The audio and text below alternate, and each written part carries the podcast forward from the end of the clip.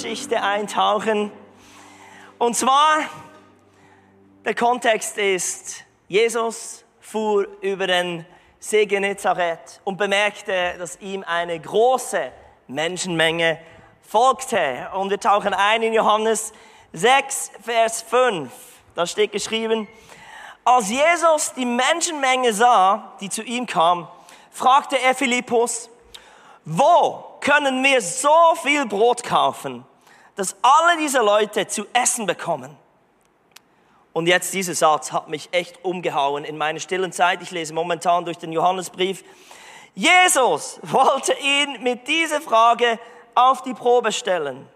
Er selbst wusste genau, was er tun wollte. Also einfach schnell ein Gottesbild, das wir oft nicht haben. Jesus ist ein Rabbi, ein Lehrer. Ich weiß nicht, ob ihr das gerne habt, einen Lehrer, oder ob ihr Jesus als Lehrer seht. Ich glaube nicht, weil Lehrer mögen wir gar nicht. Ja, also ich war ja selber mal einer. Und ähm, also da gab es eine Zeit, da war ich Lehrer und dann ähm, hatte ich keine Freunde und dann habe ich Jesus getroffen. Er hat mein Leben verändert. Dann wurde ich Pastor und jetzt habe ich ganz viele Freunde. Sogar meine Kinder mögen mich. Hast du auch eine solche Geschichte? Diejenigen, die Teil vom Themensofa waren, wissen, wovon ich rede. Das war das 15 Sekunden Testimony. Nein, Spaß beiseite. Aber wir, wir mögen Jesus als Lehrer nicht. Wir mögen nicht, dass er uns prüft. Es gibt ja keine Worship-Songs, die sagen, You're a good, good teacher. It's who you are. Ich habe selber auch noch nie ein Lied über Jesus als Lehrer geschrieben. Macht man nicht. Stellt euch vor, wenn es heißen würde, fairer Lehrer, gescheiter Rabbiner, fördernder Meister, du bist wunderbar. Das macht man nicht. Also Lehrer, mh, mm, weil wir geben Jesus nicht diese Funktion, dass er uns prüfen kann, dass er uns belehren kann. Wir mögen Lehrer nicht. Wisst ihr, was meine Definition von Lehrer ist? Lehrer sind Menschen, die einem netterweise helfen, Probleme zu lösen, die man ohne sie gar nie gehabt hätte. Es ist so. Also, meine Jugendzeit wäre so viel einfacher gewesen ohne Lehrer, aber die braucht es. Die Frage ist aber, wieso testen Lehrer einem? Und da glaube ich, sind wir alle uns eins. Sie testen einem, damit wir weiterkommen. Niemand mag eigentlich Prüfungen. Prüfungen versauen allen Studenten die heillose, oder nee, die, die absolut einfache Unizeit eigentlich. Und ich glaube, wir müssen uns neu bewusst sein, dass, dass Tests eigentlich zeigen, wie schwach dass wir auch sind. Und ich weiß nicht, ob du das mit deinem Gottesbild ähm, in Einklang bringen kannst von, von unserem wunderbaren Heiland Jesus Christus, dass er sogar dich testen möchte, um dir zu zeigen, dass du vielleicht nicht so gut drauf bist, wie du vielleicht gedacht hast. Den Test zeigen ja einem immer auch die blinden Flecken. Weil vorher dachte man, ist alles okay. Man, man schwelgt irgendwie in einer falschen Sicherheit. Und Tests sind da, damit es das ans Licht kommt. Deshalb werden auch Autos, Fahrzeuge getestet. Jetzt, die schlimmsten Briefe, die ich bekommen habe in meinem Leben, sind die Einladungen an die Fahrzeugprüfung vom vom Verkehrsamt, vom Straßenamt, vom Abis Gürtli, der schlimmste Ort in Zürich, kann ich sagen. Jedes Mal, wenn die mir einen Brief schreiben, dann zucke ich zusammen, weil da weiß ich, wenn du den öffnest und das machst, was sie schreiben, dann kannst du dein Sparkonto gleich auflösen. Das Auto wird dann geprüft und, ah oh Mann, es ist, das ist eine taffe Sache, dort hochzufahren. Und ähm, meine letzte, mein letztes Erlebnis dort beim Straßenverkehrsamt war, als ich meinen alten VW Charan dort prüfen musste. Den gibt's mittlerweile nicht mehr, der wurde irgendwo in Estland auseinandergenommen, hat's auch verdient. Aber das war so ein Moment, ich wusste, dieses Auto, dass es durchkommt, das wird wirklich schwierig. Und dann macht man natürlich selber vorher den Check, man läuft einmal ums Auto herum, ja, hat vier Räder, check. Und dann versucht die Scheibenwischer funktionieren auch, check. Ähm, habe ich extra noch innen den Müll von den Kindern, meine Kinder, da, da sammelt sich Müll an, extra den weggeräumt, dass der Experte auch sieht, dass wenigstens im Innen der Boden nicht gerostet ist. Also ich habe alles unternommen. Da kommst du hin, eigentlich ziemlich guten Mutes, das Auto funktioniert ja, es fährt. Fährst du dort in die Garage hinein, das Auto wird hochgehoben. Etwas, das der Laie nicht kann. Unter das Auto schauen.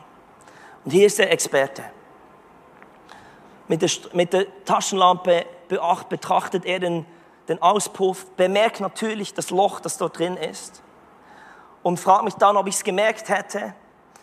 Und ähm, das muss geflickt werden, hat er dann gesagt. Und, und ich zucke natürlich schon zusammen, ein Auspufflöcken.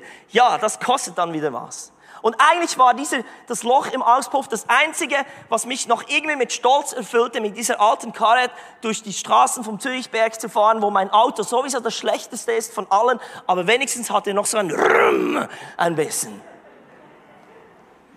Das ist das Erste, was sie bemerkt haben. Dann, Auto kommt wieder runter, dann hat er die Türen auf und zugemacht. Und dann sagte er, haben Sie bemerkt, dass die Tür beim Fahrersitz so zwei Grad nach unten zeigt und die konnte man immer gut schließen, kein Problem. Aber er hat gesagt, das ist ein Mängel. Das könnte gefährlich sein bei einem, bei einem Unfall. Dann pff, verstehst du die Welt nicht, weil du weißt genau, da muss dann ein Mechaniker wieder eine Stunde lang daran arbeiten, dass die schön im Lot ist. Dann geht's weiter. Bremstest. Nee, Bremskreuze auch noch ersetzen.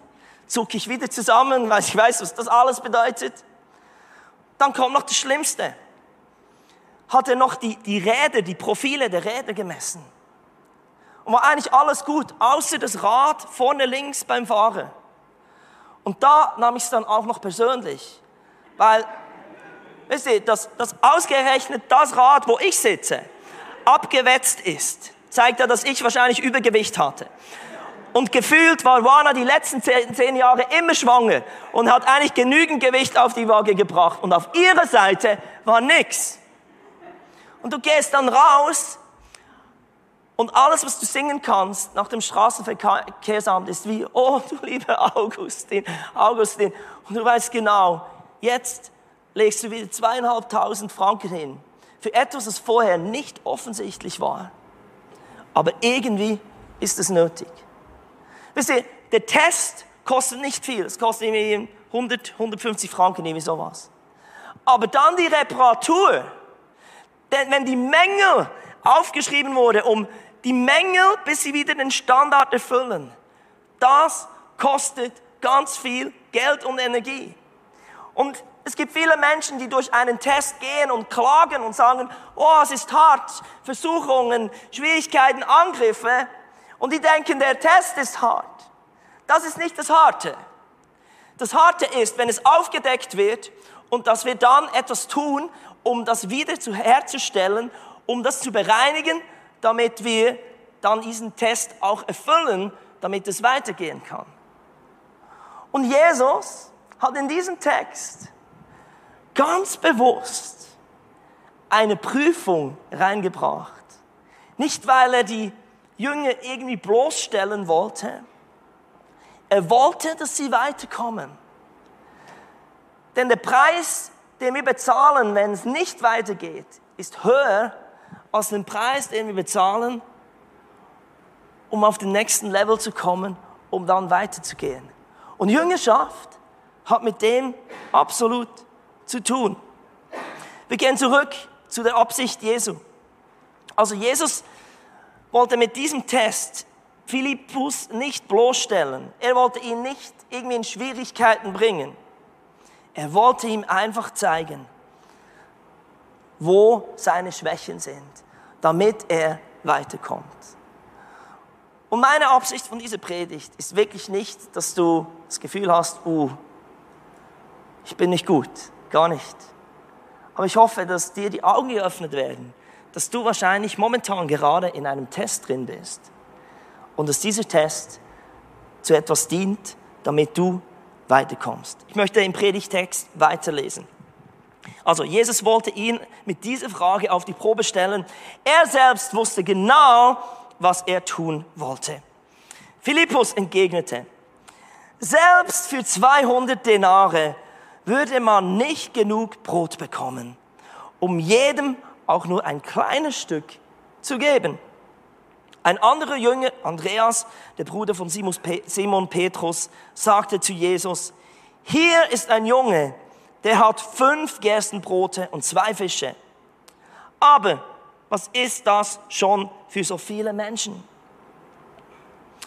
Sorgt dafür, dass die Leute sich setzen, befahl Jesus. Der Ort, an dem sie sich befanden, war dicht mit Gras bewachsen. Als alle sich gesetzt hatten, die Zahl der Männer belief sich auf etwa 5000, nahm Jesus die Brote, dankte Gott dafür und ließ sie unter der Menge austeilen. Mit den Fischen machte er es genauso und jeder aß so viel er wollte. Ich glaube, viele von uns haben die Geschichte schon x-mal gehört. Es ist eine bekannte Geschichte von, von der Vermehrung der, der Brote und der Fische. In diesem Wunder, das Jesus getan hat. Der Titel dieser Predigt lautet, mitten im Sehtest, ohne es zu merken. Wisst ihr, Jesus hat Philippus gefragt, wo können wir so viel Brot kaufen? Wo? Und was war die Antwort von Philippus? Er hat nicht die Frage beantwortet. Er hat gesagt, es würde so viel kosten. Also er hat ein Problem gesehen, das eigentlich Jesus gar nicht gehabt hat. Ich weiß auch nicht, ich nehme an, alle von euch haben schon mal einen Sehtest gemacht, da mit diesen E's. Hä? Wenn du einen Sehtest machst, dann geht es nicht darum, dass du das siehst, was offensichtlich ist. Die großen Buchstaben, die sieht jeder. Es geht eigentlich darum im Sehtest, ob du das sehen kannst, was schwierig zu sehen ist. Dass es nicht ganz offensichtlich ist. Denn wenn du das siehst, dann hast du den Sehtest bestanden. Wenn du einfach das siehst, was jeder sieht, dann kommst du nicht durch. Und ich glaube, in diesem, in diesem Test, den Jesus so absichtlich gemacht hat, wollte er etwas testen, und zwar, was die Jünger genau sehen. Sehen sie das Offensichtliche oder sehen sie, was Jesus eigentlich tun könnte? Denn wir gehen im Glauben, wir wandern im Glauben und nicht einfach im Schauen. Wohin schauen wir? Und wie, wohin schauen wir? Und ah, woran machst du oder fällst du deine Entscheidungen oder deine Urteile? Ist es immer das, was ganz offensichtlich ist? Oder kommst du zu Jesus und fragst ihn? Und ich kann euch sagen, die Lektion, die Prüfung, die Jesus da gemacht hat, die war absolut elementar für jemand, der sich nennt, oder ein Jünger Jesu nennt. Und ich möchte das euch zeigen. Wir gehen ein paar Kapitel weiter nach vorne. Wir sind hier im, momentan im, im Johannes 6, aber im Johannes 1 sehen wir eigentlich, wie Jesus den Philippus und den Andreas in die Jüngerschaft gerufen hat. Und was eigentlich dort etabliert wurde und jetzt eigentlich getestet wurde, um zu sehen, haben sie es begriffen oder müssen wir nochmals von vorne anfangen. Denn wenn sie es begriffen hätten, dann könnten wir weitergehen. Also, wir gehen zurück ein paar Kapitel. Die Szene ist folgendermaßen. Johannes, der Täufer, hat auch eine Schar von Jüngern. Und da kommt Jesus und Johannes sagt, seht, das Lamm Gottes, das uns die Sünden wegnimmt, das die Sünden der Welt wegnimmt. Und als das die Jünger von Johannes gehört haben, haben sie gesagt, ja, der ist besser, dieser Rabbi. Wir gehen mit ihm, haben Johannes verlassen und sind Jesus nachgefolgt. Und dort möchte ich kurz einsteigen Im Johannes 1, 38 heißt es nämlich, als aber Jesus sich umwandte und sie nachfolgen sah, sprach er zu ihnen, was sucht ihr? Sie sprachen zu ihm, Rabbi, das heißt übersetzt Lehrer, wo wohnst du? Er spricht zu ihnen, kommt und seht. Sag mal alle zusammen, kommt und seht. Eins, zwei, drei. Komm. Wichtiger Teil. Sie kamen und sahen, wo er wohnte und blieben jenen Tag bei ihm. Es war aber um die siebte, äh, es war aber um die zehnte Stunde. Andreas, der Bruder des, des Simon Petrus, war einer von den beiden, die es von Johannes gehört hatten und ihm nachgefolgt waren. Also bei Andreas hat der Weg der Jüngerschaft damit angefangen, dass er eingeladen wurde und Jesus hat gesagt, komm und dann siehst du. Der Weg mit Jesus hat damit begonnen, dass er nicht zuerst alles begreifen musste und mal sehen, wie das dann genau läuft, sondern er soll einfach mal kommen, komm mit mir und dann wirst du sehen, was alles genau läuft. Manche Leute machen es so kompliziert im Glauben. Wisst ihr, der Glaube ist kein Sachverhalt sondern der Glaube ist eine Beziehungskiste. Wenn es ein Sachverhalt wäre, dann können wir analytisch an die Sache rangehen. Mal sehen, lohnt sich das, passt das, wie wirkt sich das aus? Wenn es ein Sachverhalt wäre, richtiges Vorgehen. Aber der Glaube ist eine Beziehung mit Jesus Christus, ein Unterwegssein. Und da kannst du nicht von Anfang an alles schon klären. Stellt euch vor, ein Paar trifft sich zum ersten Mal, zum ersten Date.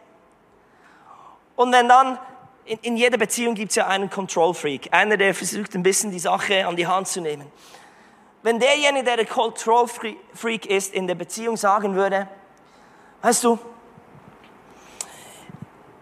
wenn wir uns dann verloben, möchtest du lieber einen Platinum-Ring oder Gold? Weißt du, für mich passt mehr Platinum. Äh, Wäre das auch okay für dich? Das wäre einfach nicht angebracht. Oder beim ersten Date dann schon sagen, weißt du, für Flitterwochen bist du eher so der Strandtyp oder so der ähm, Camper-Typ im Norden rumfahren. Was möchtest du? Das machst du nicht beim ersten Date. Du redest auch nicht darüber, wie viele Kinder ihr haben möchtet. Und das Warner gesagt hat, sechs Kinder, dann, hey, wäre ich nie mit dir zusammengekommen die überredet dann einem unterwegs. Komm und siehe, so passiert das in einer Beziehung.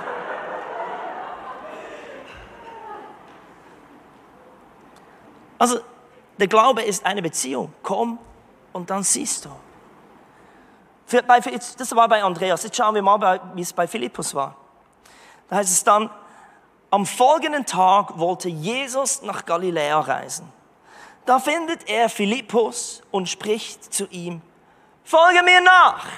Mit anderen Worten, komm mit.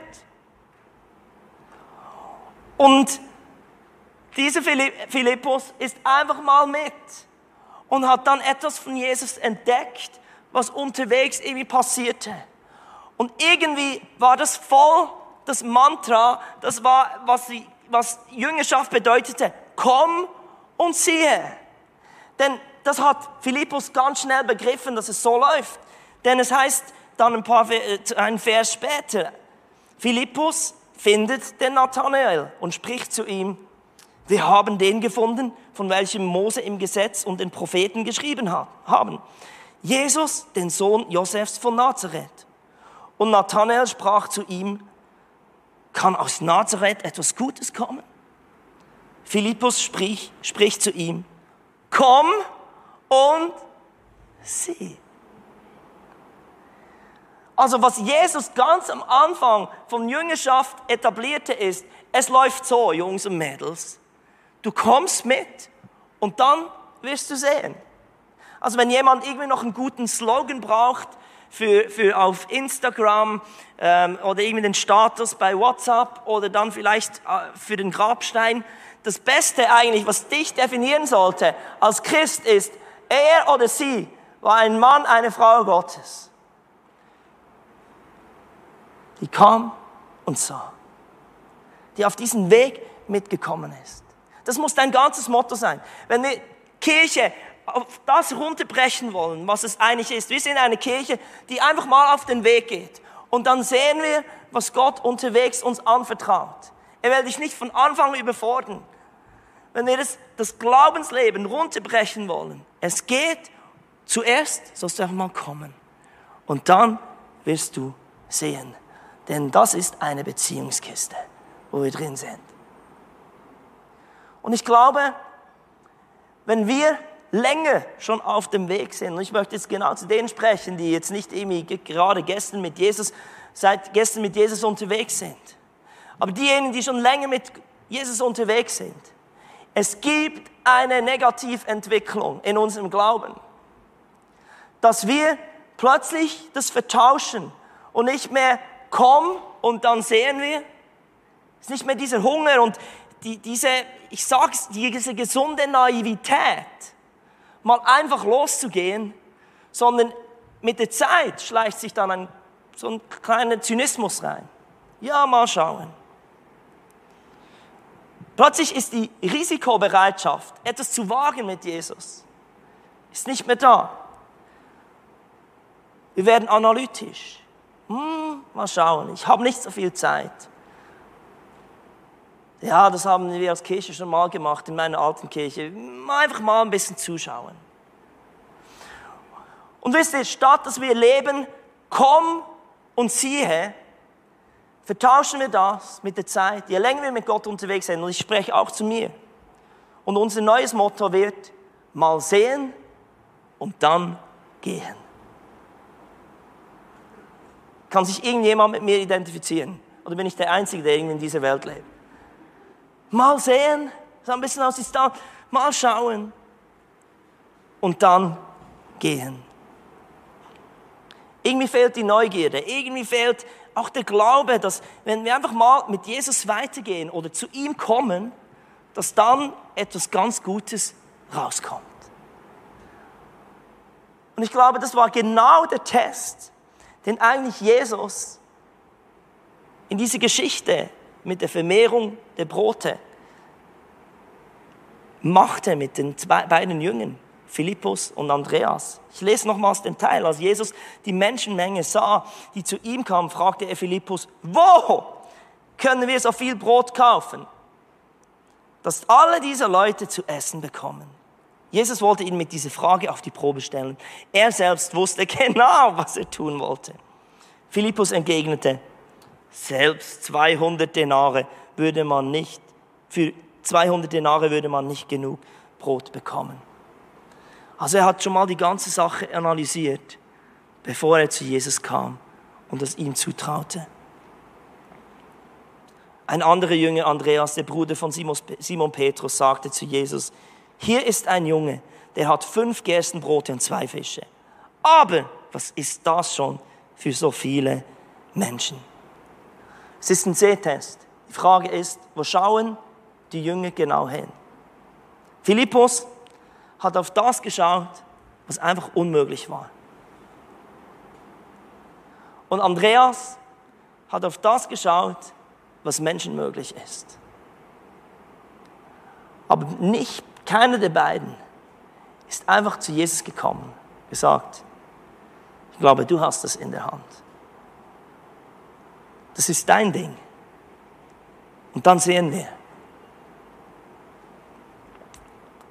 Und ich glaube, dass Jesus uns immer wieder an einen Punkt bringen will, wo es einfach wird. Ich bin manchmal erstaunt, wie, wie, wie, wie das geistliche Leben so kompliziert werden kann. Je älter das man wird, dann weiß man noch das und das und dann äh, versucht man noch die verschiedenen Bibelstellen miteinander zu vergleichen und all das. Jesus möchte uns immer wieder zu den Basics bringen. Und ich glaube, einige von euch sind momentan wirklich in einem Test, in einem Sehtest, wo es einfach darum geht, hey, was siehst du eigentlich? Bist du mal schauen und dann gehen? Oder ist es wieder Zeit? Komm und sieh, was Gott Gutes hat. Ich glaube sogar, dass Andreas und Philippus diesen Test bestanden haben. Denn wiederum sechs Kapitel später hören wir oder lesen wir von ihnen, da steht geschrieben, es waren aber etliche Griechen unter denen, die hinaufkamen, um während des Festes anzubeten. Diese gingen zu Philippus, der aus Bethsaida in Galiläa war, baten ihn und sprachen, Herr, wir möchten gerne Jesus sehen. Philippus kommt und sagt es dem Andreas. Und Andreas und Philippus sagen es wiederum Jesus. Sie gehen dann zu Jesus, weil die haben auch von Jesus gehört, dass Jesus gesagt hat, weißt du, ich bin nicht für die Griechen gekommen, ich bin für, für die Schafe des Hauses Israels gekommen. Und die hätten eigentlich wieder alles sagen können, nee, so ist es, Jesus hat das gesagt. Aber jetzt haben sie gemerkt, nein, wir urteilen nicht einfach von dem, was wir sehen, von dem, was wir bisher erfahren haben, das, was für uns bisher klar ist, sondern nee, wir gehen zu Jesus und sagen es mal ihm. Und dann sagt Jesus Folgendes. Der Messias kündigt seinen Opfertod und seine Verherrlichung an Jesus. Ah, nee, da heißt es dann, die Stunde ist gekommen, dass der Sohn des Menschen verherrlicht werde. Jetzt sind sie zu Jesus gekommen und jetzt ist es Zeit, jetzt sehen sie etwas. Und ich glaube, viele von uns haben schon Dinge erlebt und Dinge sind nicht so gelaufen, wie wir es gedacht haben, wir sind enttäuscht worden oder wir haben manchmal das Gefühl, wir haben es gecheckt, wie Jesus tickt. Und deshalb analysieren wir zuerst die Sache, wir entscheiden, wir urteilen, bevor wir zu Jesus kommen. Und die Jünger mussten ganz neu lernen, dass ihre beschränkte Sicht von dem, was sie wahrnehmen können, nicht das ist, was Jesus eigentlich alles freisetzen könnte und dass bei ihm wirklich wunderbare Dinge geschehen. Komm und siehe. Bitte, dass das Worship-Team nach vorne kommt. Ich habe eigentlich nicht mehr zu sagen. Heute geht es einfach darum, dass dir bewusst wird, dort, wo du momentan am Anschlag bist, dort, wo du momentan einen Mangel entdeckst, dort, wo momentan du mächtig herausgefordert bist, dass Jesus dich in einen Sehtest hineinnimmt. Die Frage ist, versuchst du zuerst etwas zu analysieren, zuerst etwas zu begreifen, zuerst deinen eigenen Verstand reinzubringen? Worauf schaust du? Antwortest du wie Philippus? Beantwortest du eine Frage, die Jesus gar nicht gefragt hat, sondern er hat gefragt, wo? Wo? Und die Antwort wäre gewesen, bei ihm. Kommt zu ihm, denn er hat alles im Griff. Ich bitte euch, aufzustehen, wir wollen noch zusammen beten.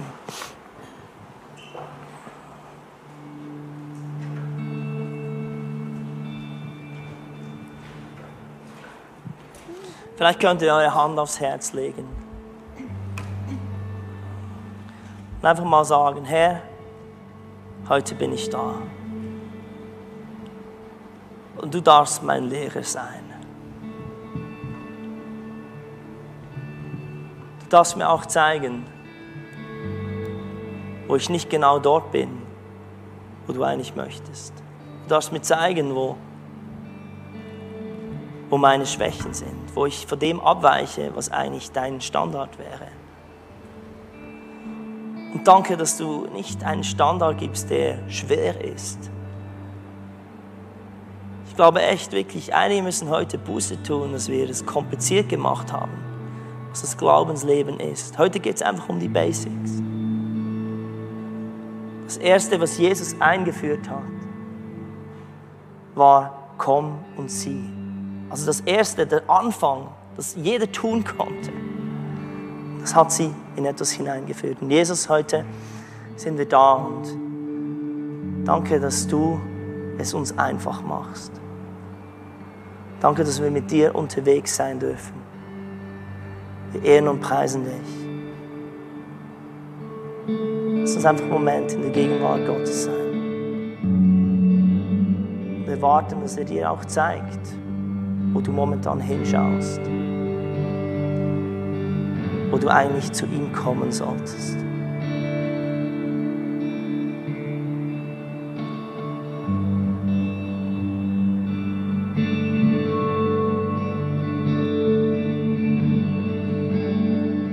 Glaube, es sind einige da, die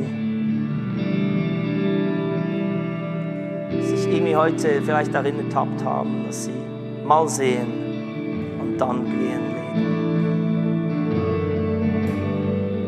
leben. Du bist zu etwas anderem berufen. Du sollst etwas sehen, das du jetzt noch nicht so gut siehst. Ich danke dir, dass du ein guter und uns nicht in Dinge hineinführst, die wir kontrollieren müssen, die wir selber im Griff haben müssen. Wir danken für die, deine Einladung, einfach auf den Weg zu kommen und auch mit dir unterwegs zu sein. Du siehst all die Herausforderungen in unserem Leben, dort, wo wir selber feststellen, dass wir nicht genügen, dass das, was wir haben, nicht genügen. Danke, dass du dort, wenn wir zu dir kommen, etwas schaffst, was mit dir zu tun hat, so wie das die Jünger erleben durften. Dass du ein Versorger warst, dass du eigentlich aus nichts, fast nichts, ein Wunder gemacht hast. Herr, wir wollen Leute sein, eine Truppe von Menschen, zu dir kommt und dann sehen wird, was du kannst. Halleluja. Lass uns einfach einen Moment ihn loben mit deinen Worten. Einfach ihm danken, dass er gut ist, dass er etwas tut, dass er dich auf den Weg nimmt, auf den guten. Halleluja. Danke, Herr, dass du uns führst. Danke, Jesus,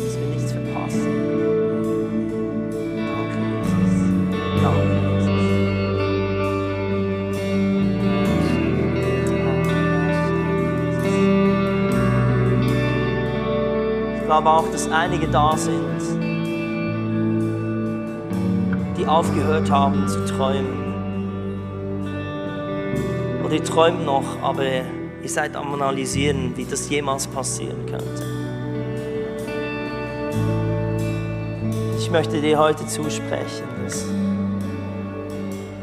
hör auf mit Analysieren, sondern komm und siehe. Mach dich auf den Weg. Gott hat dir etwas aufs Herz gelegt, das wichtig ist. Du sollst weiter träumen. Aber du sollst dich nicht selbst disqualifizieren von dem, was er in dein Leben gelegt hat. Und für all diejenigen, die heute da sind und sagen, ich habe mich noch nicht auf diesen Weg gemacht und vielleicht schaust du im Livestream zu. Ich möchte mit dir ein ganz einfaches Gebet beten, das wirklich davon spricht, dass ich mich auf den Weg mache und mit Jesus unterwegs bin. Dieses Gebet geht folgendermaßen und ihr könnt es in eurem Herzen mitbeten. Vater im Himmel, danke, dass du mich grenzenlos liebst. Bitte vergib mir, dass ich dich bis heute ignorierte und stolz glaubte, es alleine zu schaffen. Danke, dass du mich aber nicht verurteilst, sondern deinen Sohn Jesus Christus an meiner Stelle geopfert hast, damit nichts mehr zwischen dir und mir steht. Heute öffne ich dir mein Herz. Bitte komm in mein Leben, sei mein Freund und hilf mir, deinen guten Plan für, dich, für mich zu erkennen und danach zu leben.